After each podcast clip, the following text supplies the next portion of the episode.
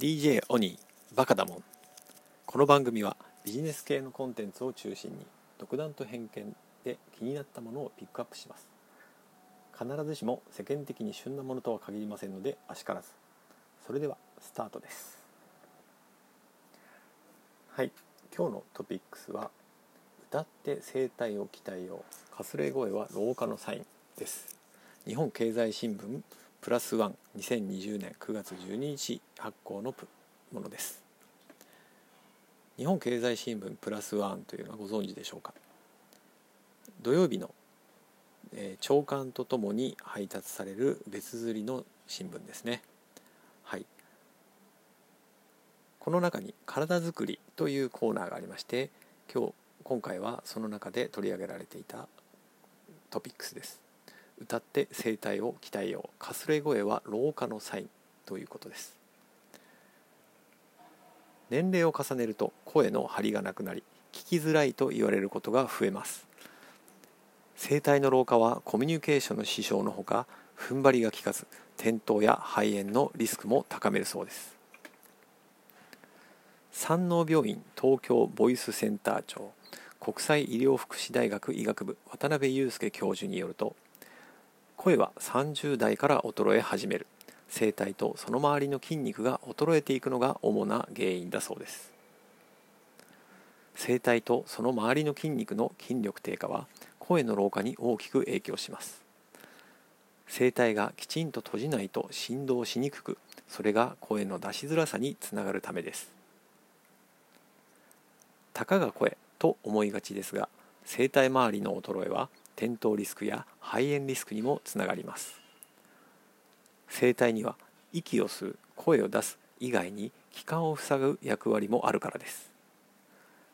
気管を閉鎖して肺に息をためることで胸郭が安定し上半身がぶれず体の全体に力が入る。できないとつまずいた時に踏ん張れない。また食べ物が気管に入ってしまって誤嚥性肺炎を引き起こす恐れがあります。渡辺教授はそう警鐘を鳴らします。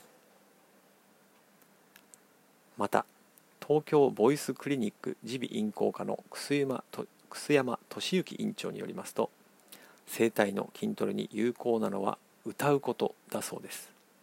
歌う習慣がある人は声帯が衰えにくい。ただし叫ぶようにしたり高すぎるキーで歌い続けたりするのは逆に喉を痛めるので控えましょうとのことです。加齢によって粘液が減り乾燥すると声帯の劣化が進みます。楠山院長はこまめに水を飲むことを勧めています。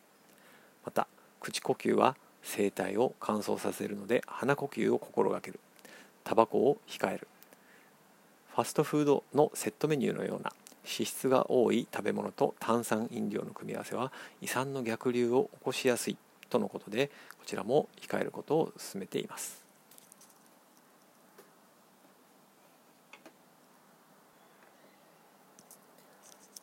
さていかがでしたでしょうか？皆さんご自身の声は気になりますか？私はまあこの音声の配信を始めてから声が気になるようになりました。それから今思い返してみると最近時々家族や同僚から話を聞き返されることがあることに思い至りました。まあこれはもしかしたらやはりその声の老化というのが始まっているのかなということを思いました、まあ、その中でこの声帯のトレーニングっていうところは新たな視点だなと思いました。皆さんは歌は歌っていますか？私はあまり最近歌う機会はありません。ただまあこれをきっかけにちょっと歌を歌っていきたいなというふうに思っています、まあ、ただなかなかちゃんと歌う機会はないのでまずは子供と一緒にテレビを見ながらテレビで歌われている歌を一緒に歌うというようなところからでも始められればなというふうに思って昨日から歌い始めました。